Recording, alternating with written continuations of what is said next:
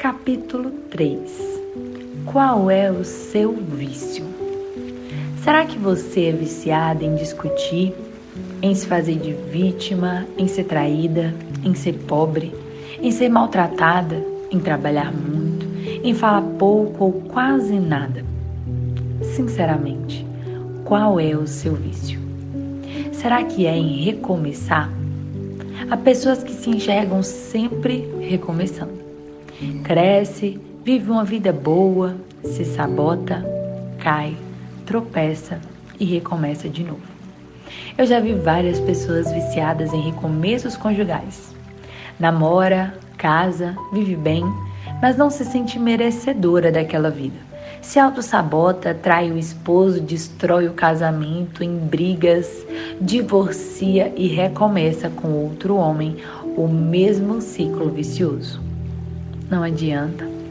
Não adianta trocar de esposa, trocar de casa, trocar de trabalho. Não adianta trocar de bar.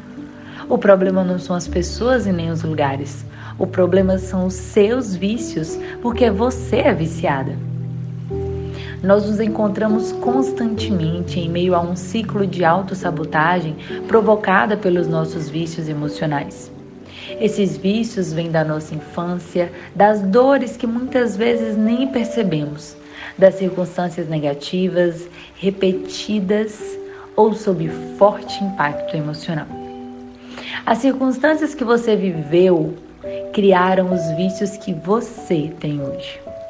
Se seu pai gritava com você e o humilhava, isso te produziu uma química do medo, da humilhação. E no futuro, você vai buscar inconscientemente pessoas que também façam você sentir a mesma coisa. Sentir e produzir a química do medo e da humilhação. Porque você viveu com ela ou por muito tempo na infância, ou por forte impacto emocional. Ela te marcou e você ficou viciada nessa química. Tem pessoas que foram manipuladas pela mãe ou pelo pai e quando crescem encontram um parceiro ou parceira que também as manipulam e sentem-se e sentem-se saciadas pelos seus vícios. Porque reproduzir essa sensação, por mais que seja prejudicial, gera satisfação. Isso é um vício. Todos os estímulos que são vistos, ouvidos e sentidos durante a fase inicial da nossa vida provavelmente serão reproduzidos ao longo da sua adolescência ou da fase adulta. É uma citação do Paulo Vieira. Seus vícios são sempre mantidos por alguém